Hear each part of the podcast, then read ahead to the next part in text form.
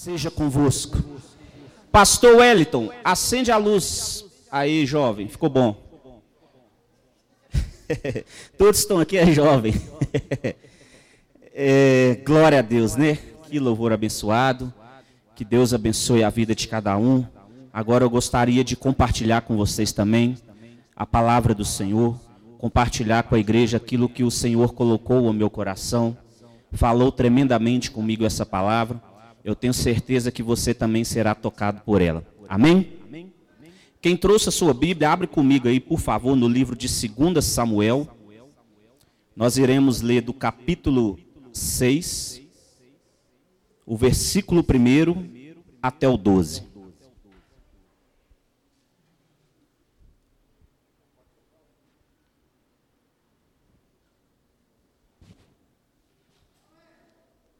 Glória a Deus livro de 2 Samuel, capítulo 2, perdão, capítulo 6, versículo 1 ao 12. Já está ali no telão. Quem não tiver encontrado ou não tiver trazido a sua Bíblia, pode acompanhar conosco ali também. Diz assim a palavra do Senhor: Tomou Davi a juntar todos os escolhidos de Israel em números de 30 mil. Dispôs-se com o povo que tinha consigo partiu para Baalá de Judá, para levarem de lá para cima a arca de Deus, ou a arca da aliança. Se alguma tradução tiver arca da aliança, é a mesma coisa. Amém, igreja? Sobre a qual se invocava o nome, o nome do Senhor dos Exércitos, que se assenta acima dos querubins. Puseram a arca de Deus num carro novo e a levaram da casa de Abinadab, que estava no outeiro. E Uzá e Aiô, filhos de Abinadab, guiavam um carro novo levaram-no com a arca de Deus da casa de Abinadab, que estava no outeiro, e Aiô ia diante da arca. Davi e toda a casa de Israel alegravam-se perante o Senhor com toda sorte de instrumentos de pau de faia, com harpas, com saltérios, com tamboris, com pandeiros e com símbolos. Quando chegaram à eira de Nacon, estendeu usar a mão à arca de Deus e a segurou, porque os bois tropeçaram. Então a ira do Senhor se acendeu contra Uzá, e Deus o feriu ali por esta irreverência, e morreu ali junto à arca de Deus. Desgostou-se Davi porque o Senhor irrompera contra Uzá, e chamou aquele lugar de Pérez Uzá até o dia de hoje. Temeu Davi ao Senhor naquele dia e disse: Como virá a mim a arca do Senhor? Não quis Davi retirar para junto de si a arca do Senhor, para a cidade de Davi, mas a fez levar a arca de Obed-edom, o geteu. Ficou a arca do Senhor em casa de Obed-edom, o geteu, três meses. E o Senhor o abençoou e a toda a sua casa. Então avisaram Davi, dizendo: O Senhor abençoou a casa de Obed-edom e tudo quanto tem, por amor da arca de Deus. Foi, pois, Davi e com alegria fez subir a arca de Deus da casa de Obed-edom à cidade de Davi. Coloque a mão no seu coração, feche seus olhos. Pai, graças te damos, Jesus, nessa noite aqui, nesse primeiro culto de jovens e adolescentes do ano de 2021, meu Pai. Deus amado e Deus querido, que o Senhor venha falar conosco grandemente através do poder que há na tua palavra, meu Pai. Deus, que o Senhor venha me usar de uma forma sobrenatural, de uma forma muito especial, meu Deus. Usa-me, ó Pai, conforme eu ainda nunca fui usado, Senhor. Pai amado e Deus querido, que agora neste momento a sua igreja já comece, meu Deus, a ser envolvida, meu Pai, com a nuvem de glória, Senhor. Pai amado e Deus querido, aqueles jovens, aqueles adolescentes e qualquer outra pessoa que esteja participando desse culto aqui, meu Deus, se eles estiverem vindo até aqui, meu Pai, com o coração aberto, que o Senhor pegue eles nessa noite, ó Pai. Que o Senhor venha, meu Deus, transformar caráteres, meu Deus. Que o Senhor venha moldar, meu Pai, em nome de Jesus, a vida de cada um que se encontra aqui. Amém e graças a Deus. Meus amigos, o tema dessa mensagem é a presença de Deus. Pode colocar lá a arte do culto, por favor, Pedrão. A presença de Deus. A presença de Deus é algo é, muito especial nas nossas vidas. A presença de Deus é algo que um cristão, ele de forma alguma, ele pode se abster dela. A presença de Deus é algo que o cristão ele não pode abrir mão dela. Ou seja, nós não somos nada sem a presença de Deus. O texto em que nós lemos aqui, ele fala de um, de um objeto. Esse objeto era a arca da aliança. Para vocês entenderem melhor a mensagem, no Antigo Testamento, a arca da aliança, ela era o símbolo máximo da presença de Deus em meio à sua história. Era o símbolo máximo representado para aquela nação de Israel. A história da arca de aliança, ela começa lá em Êxodo, quando o povo sai do Egito, Deus levanta Moisés para tirar Moisés do Egito, e ali então Deus fala com Moisés que ele queria que construísse a arca. Então Deus passa para Moisés todas as ordens, todas as orientações de como é que seriam como é que seria feita a, a essa arca. Passa para ele ali os tamanhos, as medidas, conforme ela seria feita, da forma correta, tudo conforme a vontade de Deus. E a partir de então, aquele instrumento,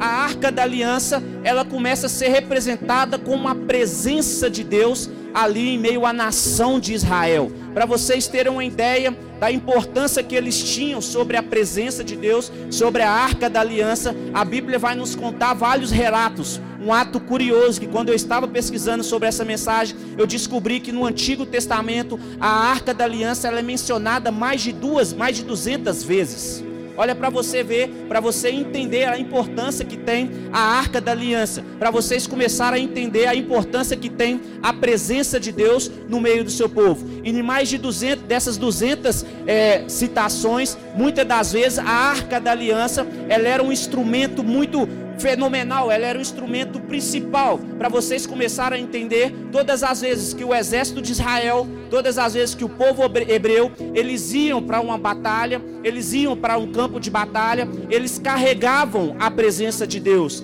Eles seguiam ali de linha de frente os sacerdotes, foi os sacerdotes são da tribo de Levi, a tribo levantada pelo próprio Deus para ser oficial acerca desse serviço dos, dos serviços sacerdotais. Então a arca da aliança, ela era conduzida ali na frente do exército de Israel. A arca da aliança, ela era tipo assim, abria o caminho para Israel. Para vocês entenderem, é uma história muito famosa na Bíblia, o muro de Jericó. Quem já ouviu falar aí? Levante a mão o muro de Jericó, quando Deus levantou Josué para derrubar o muro de Jericó, a Bíblia nos fala que eles tiveram que dar sete voltas durante o muro de Jericó, carregando a, a arca da aliança, carregando ali essa era como se fosse uma arma secreta do povo de Deus. É como se fosse uma arma secreta, uma dinamite. Por quê? Porque todas as vezes o exército hebreu, o exército de Israel, eles iriam enfrentar o povo inimigo, eles carregavam a presença de Deus. E o povo inimigo já temia o nome de Deus. O povo inimigo já tinha ouvido falar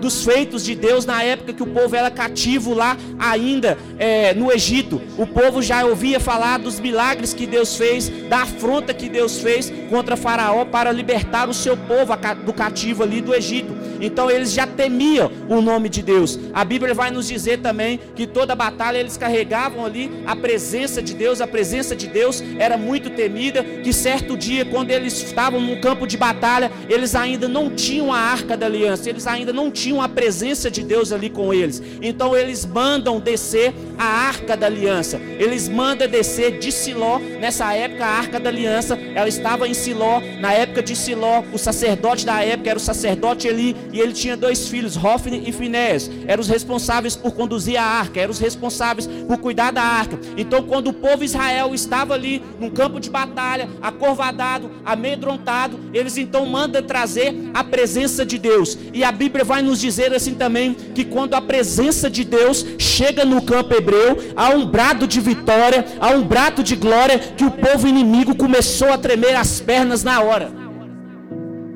Então eles começaram a perguntar: o que, que é que está acontecendo lá no meio do povo hebreu?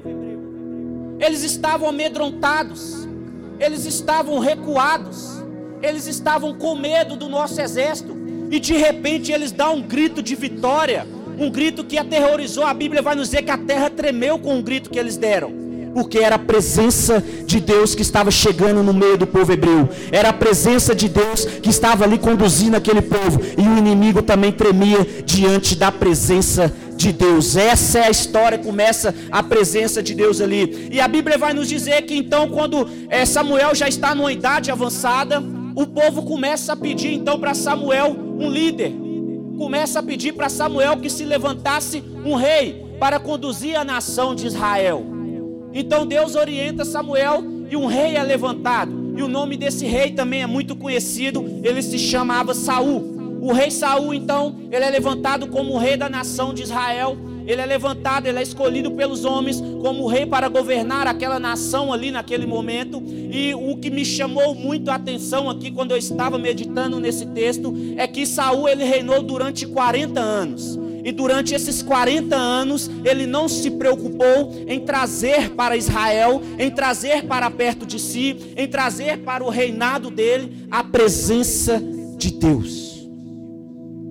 Naquela altura do tempo, naquela altura da caminhada, a arca já tinha sido roubada pelo exército inimigo. A arca já tinha sido roubada pelo povo filisteu. Eles em um campo de batalha, quando eles enfrentaram ali mais uma vez o exército ali de Israel, eles então venceram o exército de Israel. Mas pastor, isso não condiz. Você falou que o povo temia a presença de Deus e é verdade, só que o pecado do povo estava tão grande a maldade do povo estava tão grande que Deus permitiu eles serem derrotados pelo inimigo para ele mostrar para eles que sem a presença de Deus eles não eram capazes de nada. E é isso que eu digo para você aqui nessa noite, meu querido. Se você por algum motivo tem levado a sua vida sem a presença de Deus, tome cuidado, porque há um risco muito grande nisso.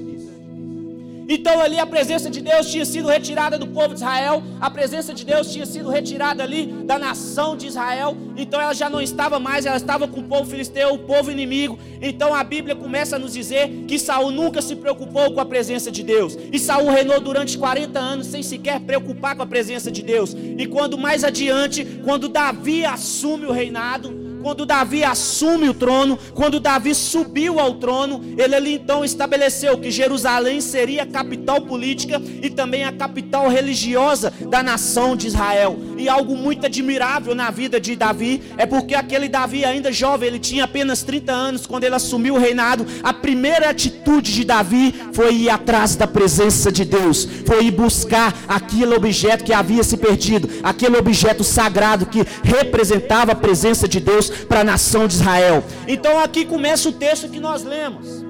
Aqui começa então a, a mensagem, onde Davi ele reúne cerca de 30 mil homens, 30 mil soldados, e vão atrás da, da arca da aliança, e reúne ali aquele povo, e vai então buscar a presença de Deus, vai buscar a arca da aliança. Nesse tempo, a arca da aliança, ela já estava na casa de Abinadab, onde ele permaneceu durante 20 anos sobre o cuidado de Abinadab. Ela permaneceu durante 20 anos sobre a responsabilidade de Abinadab. Então Davi chega e coloca a arca num carro de boi. Davi chega, Abinadab, eu agora sou o rei de Israel. E agora eu quero levar a arca de volta para a nação de Israel. Porque o povo vai adorar a Deus lá em Israel, como acontecia anteriormente. Então Abinadab, obediente, vai lá e entrega a arca da aliança, entrega a arca de Deus nas mãos do rei Davi. Só que Davi, então, o que, que ele faz? Davi, ele pega a arca da aliança e ele a coloca num carro de boi. Se tiver imagem, pode colocar, por favor, Pedro. Olha lá, foi mais ou menos daquela forma. Ele pegou a arca da aliança e ele colocou num carro de boi. E a Bíblia vai nos dizer também que quando ele coloca no carro de boi, Abinadab ele tinha dois filhos, Uzá e Aiô. Repita comigo, Uzá e Aiô. Eles eram filhos de Abinadab e eles eram quem estava conduzindo aquele carro de boi o Aiô, ele estava mais à frente, próximo ali aos chifres do boi, e o Zá, ele estava na lateral do carro, próximo ali já à imagem da Arca da Aliança, para vocês começarem a entender melhor a história. E nessa trajetória, quando eles estavam caminhando com o carro de boi, quando eles estavam conduzindo ali a Arca da Aliança para Israel, a Bíblia vai nos dizer também que no meio do caminho os bois tropeçam. Isso aqui, pastor Paulo, me chamou muita atenção, porque eu tenho 33 anos de vida e eu nunca ouvi falar que um boi tropeçou a ponto de quase derrubar uma carroça. Tudo bem, Os bois podiam ter tropeçado, mas observa, o boi tem quatro patas. Ali ele estava preso numa carroça. Certamente é foi um tropeção de nada, foi algo muito tranquilo, foi algo muito simples, nada que poderia trazer algum tipo de ameaça para a arca da aliança. Ali então ele estava conduzindo e os bois tropeçaram. Nessa cena então o que que acontece? Usar, ele vai lá, estende a mão e coloca a mão sobre a arca da aliança. E o texto bíblico que nós lemos aqui, ele vai nos dizer que imediatamente, quando Uzai colocou as suas mãos sobre a arca da aliança, o próprio Deus, na hora, fulminou a vida dele. Ou seja, matou Uzá, destruiu Uzá ali. Mas por que, pastor? Por que, que Deus fez isso? Porque eles estavam conduzindo a arca da aliança de uma forma hiper, mega, ultra, completamente equivocada. Para vocês entenderem melhor, existia uma ordenança de Deus naquela época de como é que deveria ser conduzida a arca da aliança. A arca da aliança ela não poderia ser conduzida por aquela forma que Davi estava conduzindo. Para vocês entenderem, quando a arca da aliança ela foi roubada, ou seja, quando ela foi extraviada pelo povo inimigo, pelo povo filisteus, foi exatamente dessa mesma forma que eles é, trouxeram a arca da aliança até as suas terras ali. Mas aquele povo ali não sofreu nenhum dano, por quê? Porque eles não tinham conhecimento das doutrinas de Deus, eles não tinham conhecimento do ensinamento de Deus, eles não sabiam qual era a forma correta de conduzir a presença de Deus, eles não sabiam qual era a forma correta de conduzir a arca da aliança. E o que me chamou muita atenção aqui é que Abinadab, com certeza, certamente, ele sabia dos ensinamentos da palavra de Deus. Certamente ele sabia a forma correta em que deveria ser conduzida a arca da aliança. E ele não deixou, ele deixou que Davi levasse a arca daquela forma. Ele deixou que Davi conduzisse a arca de uma forma completamente equivocada. E o texto vai me dizer algo também que muito me chamou a atenção. Eu sou muito detalhista, igreja. Quando eu começo a examinar as escrituras, eu analiso cada ponto, cada vírgula. E se você parar para fazer essa análise também, você vai observar que cada ponto, que cada vírgula tem um sentido na Bíblia. Nada está na Bíblia por acaso. Tudo que está aqui tem um sentido. Tudo que está aqui tem um propósito. Tudo que está aqui tem um ensinamento para a minha vida, para a sua vida. Então comece começa a enxergar a palavra de Deus com outros olhos. Então o texto vai nos dizer que eles fazendo a coisa errada, Davi ainda estava comemorando. Davi conduzindo a presença de Deus de uma forma toda errada. E ainda a Bíblia diz que ele estava ali cantando, festejando, com símbolos, com bandeiros, com tambores. Ou seja, Davi estava no erro e estava alegre por isso. E quantas pessoas nos dias de hoje estão vivendo na mesma situação que o rei Davi naquele momento? Ele estava conduzindo a arca da aliança de forma errada e ele estava comemorando por isso. E tem muitas pessoas também andando com a sua vida errada e se comemorando por isso, andando com a sua vida fora dos caminhos do Senhor, andando com a sua vida da sua própria vontade, com a sua própria força e comemorando também, mesmo estando errado. Está tudo errado aí nessa história. Está tudo fora do contexto. Eles estavam fazendo a coisa certa, levando a presença de Deus para a volta de Israel, para a casa de Israel, porém do lugar da forma errada. E aqui eu já começo a entender uma coisa também, meus queridos: não se pode fazer a coisa certa de maneira errada.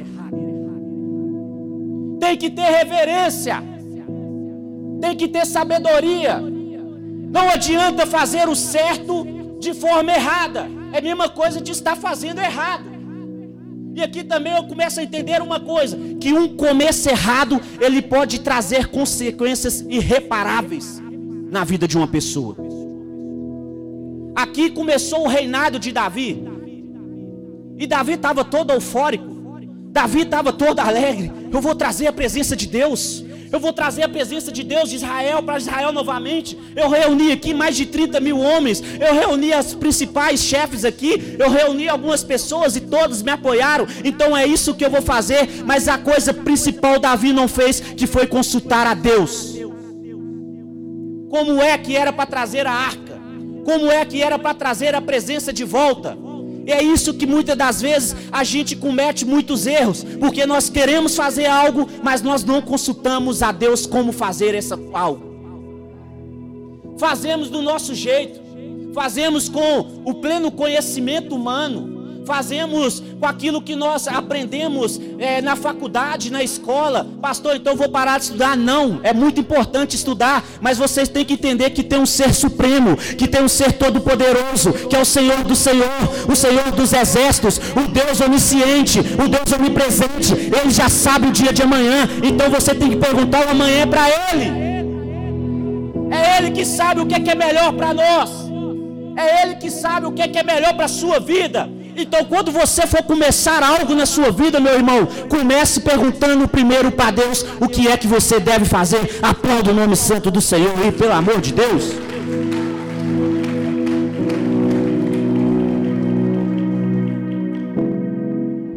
E qual que era a ordenança dada por Deus de como conduzir a arca da aliança?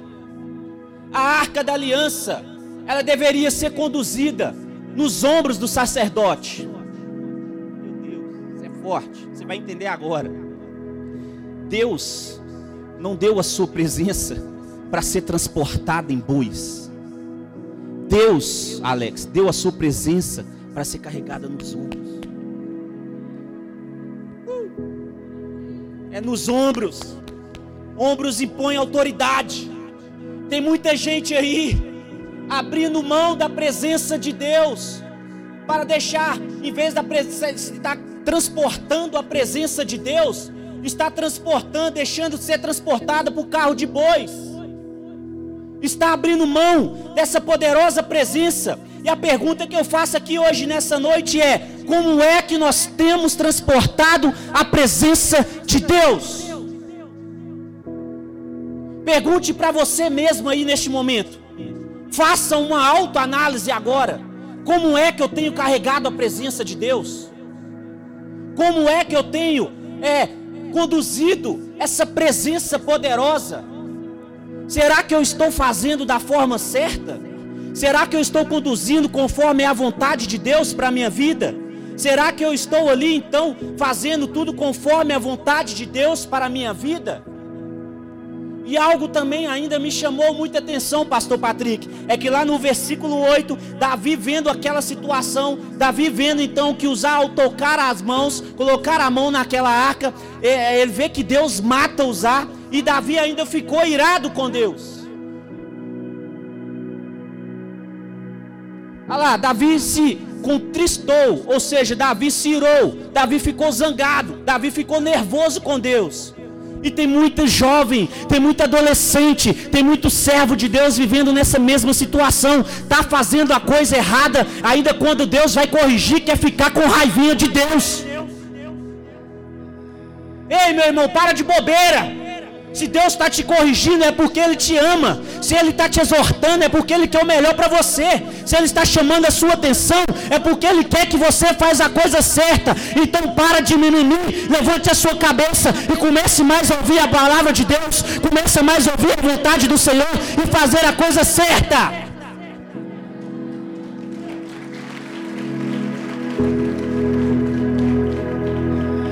Tá bem aqui que no jardim industrial não tem esse tipo de pessoa, né, pastor? Graças a Deus aqui não tem. Graças a Deus no RDC não tem. Faz a coisa errada, Deus chama atenção. Não toco mais. Não prego mais. Não danço mais. Vou congregar em casa. Meu Deus, olha essa que vem agora. Satanás tem destruído vidas de muita gente com esse aí, ó. Congrega em casa. O Espírito Santo de Deus está em todo lugar. Ei, meu irmão, tá na Bíblia, não tá? Não, acho que na sua Bíblia deve estar tá escrito isso aí, né? Que nós devemos congregar com os irmãos. Ó, oh, quão bom e agradável que os irmãos vivam em comunhão. Para com esse trem de congregar em casa. Para com esse trem de ficar com raivinha de Deus. Para com esse trem, ah, eu tô chateado, eu tô magoado, eu não vou lá mais. Vou esperar alguém vir me pedir perdão. Ei, é você que tem que pedir perdão. É você que tem que rever os seus passos. É você que tem que rever os seus caminhos. É você que tem que rever aquilo, as suas atitudes para você se endireitar diante do Senhor e fazer a coisa certa. Mas graças a Deus, logo adiante, Davi cai a ficha. Que nessa noite seja noite de cair fichas aqui também. Davi, logo adiante, já fala assim o seguinte: Davi ficou com medo de da presença de Deus, vendo aquilo que Davi tinha feito ali com a vida de usar. Então, Davi diz uma frase que nós temos que trazer essa frase para o nosso cotidiano, que nós temos que fazer essa frase todos os dias. Ele diz assim: Como trarei a mim a arca do Senhor? E traduzindo para os nossos dias é assim: como trarei para mim a presença de Deus?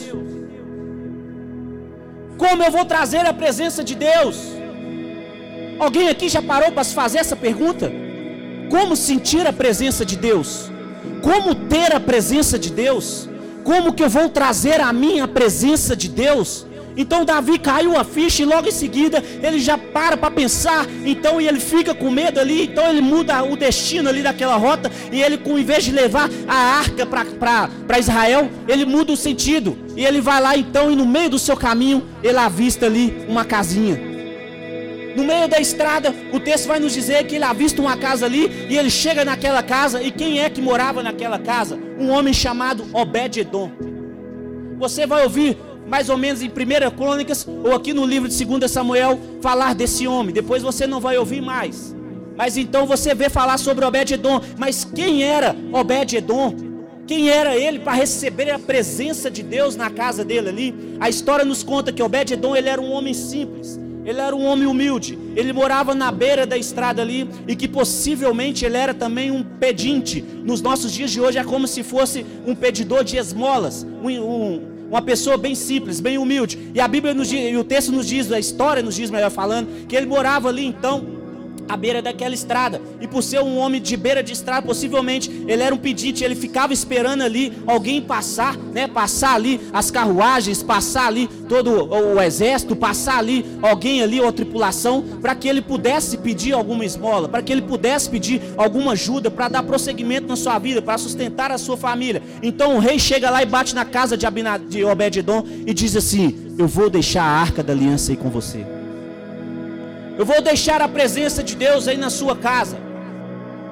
E eu imagino a cena, eu entrando aqui nesse texto, pastor Eduardo, eu já começo a imaginar a cena, como é que foi a reação daquele homem, um homem não conhecido, um homem que não era de fama, um homem que não era de sucesso, receber primeiramente na sua porta a presença do rei de Israel, já era um grande privilégio, e logo em seguida ter a presença de Deus dentro da sua casa. Então eu imagino que ele deve ter ficado muito contente, muito alegre. E eu também começo a imaginar aqui, viajando aqui nesse texto, nessa passagem bíblica, então que Davi deixa a arca de Deus ali na casa de Obed-edom. Possivelmente ele deve ter deixado, designado alguns soldados para permanecer em torno da casa de Obed-edom, também com uma forma de proteger melhor a arca. E aí então começam os comentários. O que será que vai acontecer com Obed-edom?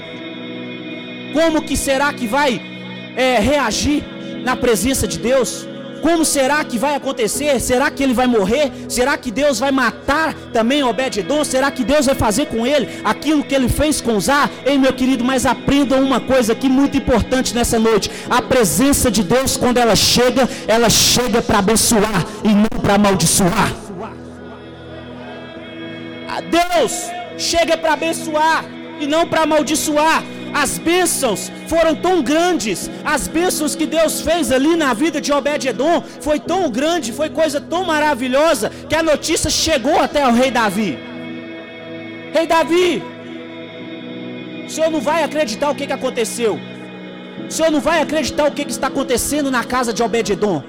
O senhor vai ficar de boca aberta, assim como nós estamos. Então Deus, então Davi chega ali e fala: Me conta, que, que é que aconteceu? Aconteceu o inesperado, rei Davi.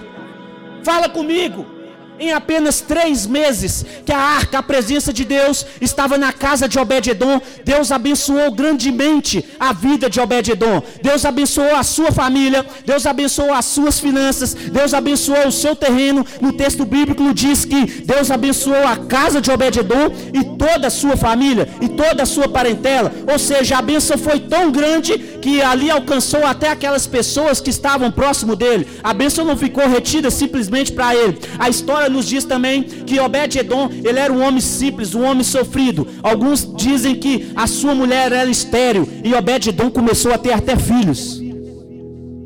O texto nos diz que é, ele abençoou as finanças dele abençoou toda a sua casa, abençoou ali toda a sua moradia. E aqui eu já começo também a entender algo profundo, porque quando ele é abençoado, a notícia chega até a rei Davi. Isso é para nós começarmos a entender a importância que nós temos da influência. Qual tem sido a sua influência na vida daqueles ao seu redor?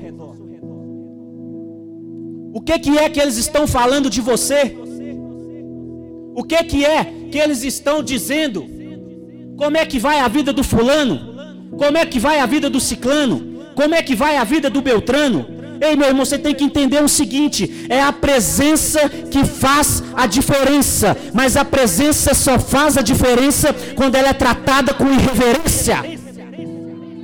Você não pegou não, né? Eu vou repetir, que vocês estão assim meio assustados. Acho que eu estou batendo demais, né, pastor? Olha para você ter, entender. É a presença de Deus que faz a diferença. Mas a presença ela só faz a diferença quando ela é tratada com reverência. Olha para você começar a entender agora, meus irmãos. A arca, a presença de Deus, ela ficou na casa de Abinadab cerca de 20 anos e não tem nenhum relato bíblico, não tem nada dizendo que ele foi abençoado por estar com a presença de Deus dentro da sua casa. Mas em apenas três meses Deus mudou a história daquele homem. Deus mudou a história de Obededon. Em apenas três meses, Deus transformou a vida dele. Basta você começar a ter reverência com a presença de Deus, que Deus já mudará a sua vida também. Uh!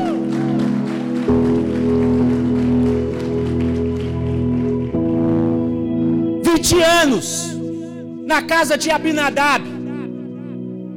Talvez ali ele já tinha se acostumado com a presença de Deus.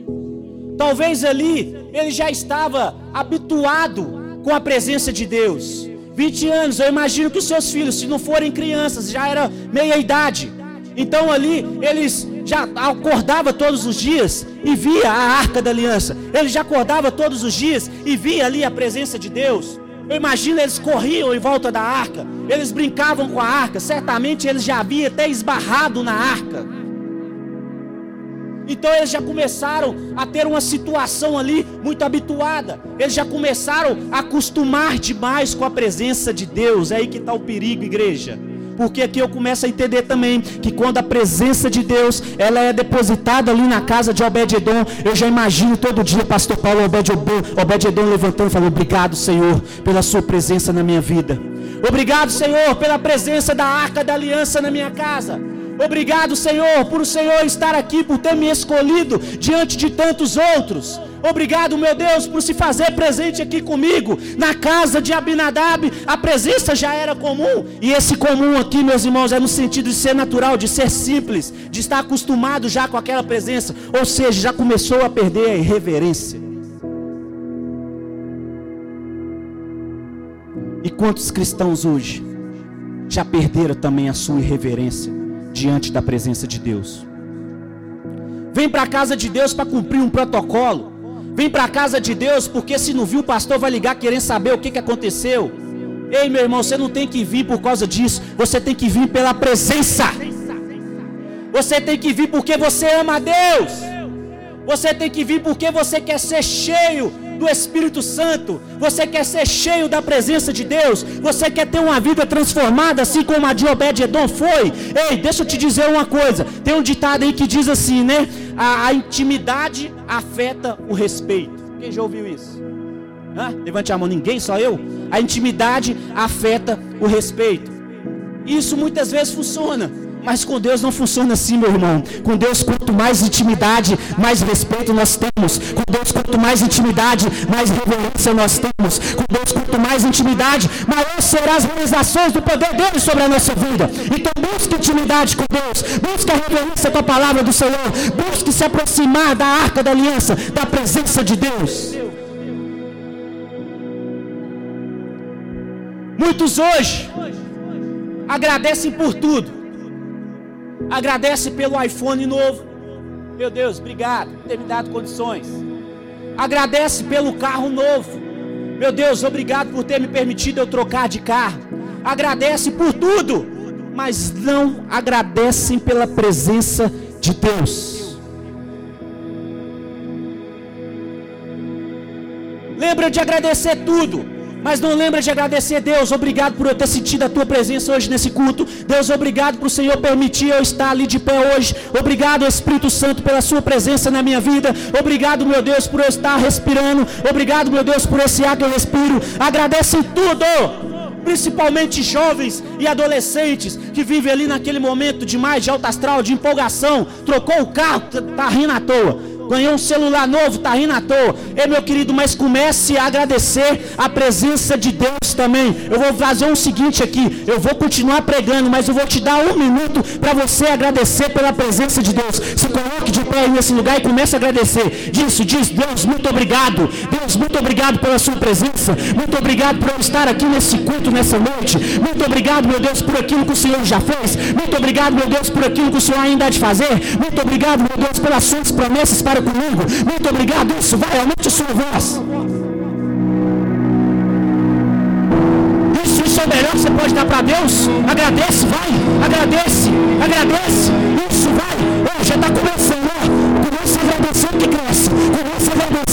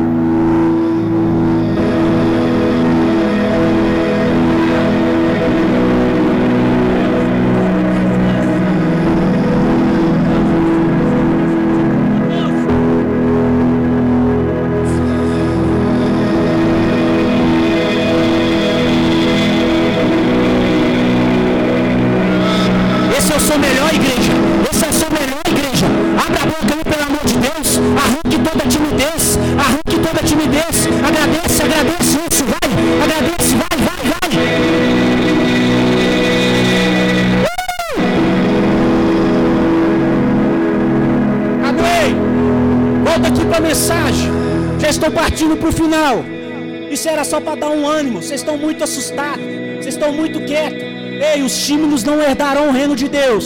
Vocês lembram o que, que eu falei? Quanto mais glória vocês deram para o céu, mais glória Deus manda para a terra.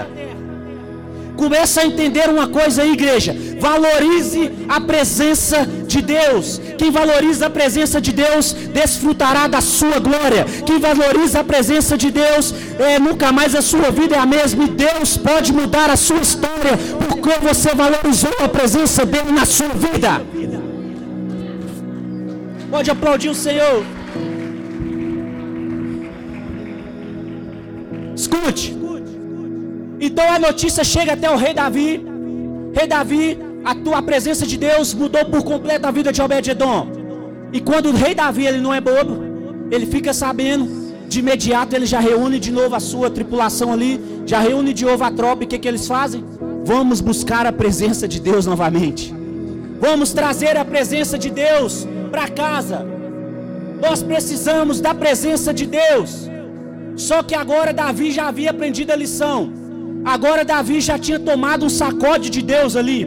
Agora Davi já estava esperto. Então isso está lá em 1 Crônica, não está no texto que nós lemos. O que, que Davi faz? Davi reúne ali os sacerdotes. Davi reúne ali aquele povo levantado por Deus. Davi reúne ali aquele povo escolhido por Deus, autorizado por Deus, para estar transportando a arca da aliança, para estar transportando a presença de Deus. E Davi então foi de volta lá, voltou até a casa de Obed-edom, então buscou novamente a presença de Deus. Só que agora eles estavam conduzindo a presença de Deus de uma forma correta. Agora eles estavam conduzindo a presença de Deus conforme fora ordenado por Deus. E observe uma coisa, o texto vai nos dizer também, isso está lá no livro de Crônicas, na sua casa você pode ler que quando Davi foi lá para buscar a presença de Deus, Obed-edom, ele falou: Deus, ó, Davi, perdão, Davi, eu não vou ficar aqui, eu vou com você. Eu não quero mais ficar longe da presença de Deus. Eu não quero mais me afastar daquele que mudou a minha vida. Eu não quero mais ficar longe daquele que transformou toda a minha casa. Então, Obed-edom foi com o rei Davi E a Bíblia vai nos dizer então que ele começou até a trabalhar lá no palácio, ele começou a ficar, né? Ou seja, aquela música que ela fala: quem já pisou no santo dos santos em outro lugar não sabe viver. Obed-Edom já tinha experimentado qual é a boa, perfeita, agradável vontade de Deus, e ele não queria abrir mão disso, ele não queria ficar livre disso. E o que me chateia muito hoje é saber pessoas que já tiveram um encontro com Deus, pessoas que já frequentaram a casa de Deus, pessoas que talvez até já tiveram experiência com Deus, mas hoje estão abrindo mão dessa presença. Estão dando de mão beijada para o inimigo, não querem mais. Não quer mais sentir a presença de Deus. Faça como Obed-Edom, não se afaste da presença de Deus, permaneça perto da arca da aliança, permaneça perto da arca de Deus. E deixa eu dizer uma coisa para você, meu irmão. Hoje Jesus, ele é a arca viva que vive dentro de nós e através da pessoa do teu Espírito Santo, que é a sua graça que nos motiva a atrair multidões à sua presença. Hoje a arca, a presença de Deus, ela não habita mais em arca. Hoje ela habita dentro de nós através da pessoa do Espírito Santo de Deus. E nós temos um, um, uma missão muito grande. Nós somos a representação da arca de Deus em meio a essa nação. Nós somos a representação da presença de Deus em meio a essa nação, em meio a essa multidão. Preste atenção numa coisa. Esse é um tempo em que nós precisamos saber que somos a arca de Deus, que nós estamos em operação para manifestar a glória de Deus em meio à nação. Hoje, a glória de Deus se manifesta através da minha vida e através da sua vida. Amém? Tem alguém aí que deixa Deus se manifestar através da vida dele? Deixa eu ver. Ah.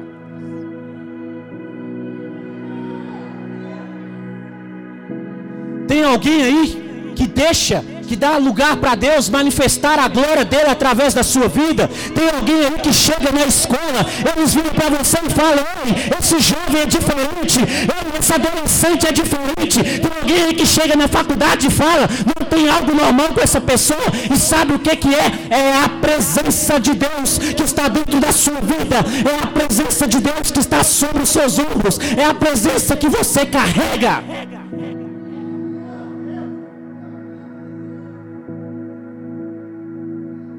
É a presença que faz a diferença. Mas a presença só faz a diferença quando ela é tratada com reverência. Tem muita gente ignorando os caminhos do Senhor. Tem muita gente ignorando aquilo que Deus te chamou para fazer. Ei, meu querido, é hora de despertar. É hora de você chacoalhar. É hora de você acordar. É hora de você ficar de pé e começar a fazer a diferença ali onde Deus te plantou. Começar a fazer a diferença ali onde Deus te levantou. Ei, deixa eu te dizer uma coisa: tem muita gente que precisa ainda ser alcançada. Tem muita gente que ainda precisa ouvir falar da palavra de Deus. E eu me comprometo aqui nessa noite: a minha geração vai ouvir falar de Jesus através de mim. Tem alguém aí comigo? Não, não, não. Equipe do louvor, já prepara aqui, por favor. A minha geração vai ouvir falar de Jesus através de mim. Sozinho eu não aguento, igreja. Eu preciso de você também. Deus precisa de você também. Quantos mais pessoas nós tivermos nessa missão, quanto mais pessoas nós tivermos nesse propósito, mais pessoas rapidamente serão alcançadas. E a minha geração vai ouvir falar de Jesus. A minha geração vai conhecer quem é Jesus. A minha geração vai conhecer o Deus que eu sirvo. A minha geração vai ficar sabendo dos grandes feitos de Deus na minha vida. E se você também quer fazer isso, começa agora a colocar de pé no seu lugar e já começa agora a começar a presença de Deus. Começa agora a abrir a sua boca e começar a atrair pela presença de Deus. Começa agora a invocar o nome santo do Senhor. Começa agora a trazer a presença gostosa de Deus, porque sem a presença de Deus nós não vamos conseguir nada. Sem a presença de Deus nós não vamos fazer nada. Só pelas nossas próprias forças, só pelas nossas próprias vontades nós não vamos conseguir fazer nada. Já abra a sua boca, isso, começa a adorar. Isso, feche seus olhos.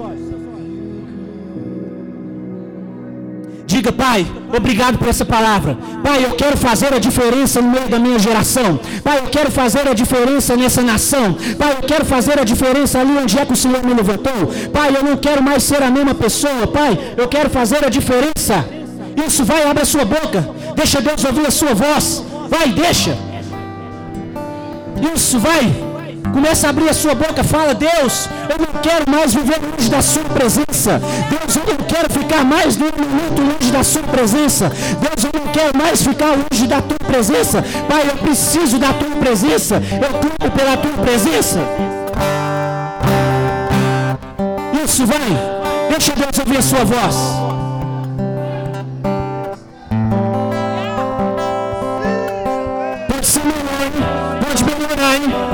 Começa agora, isso, vai.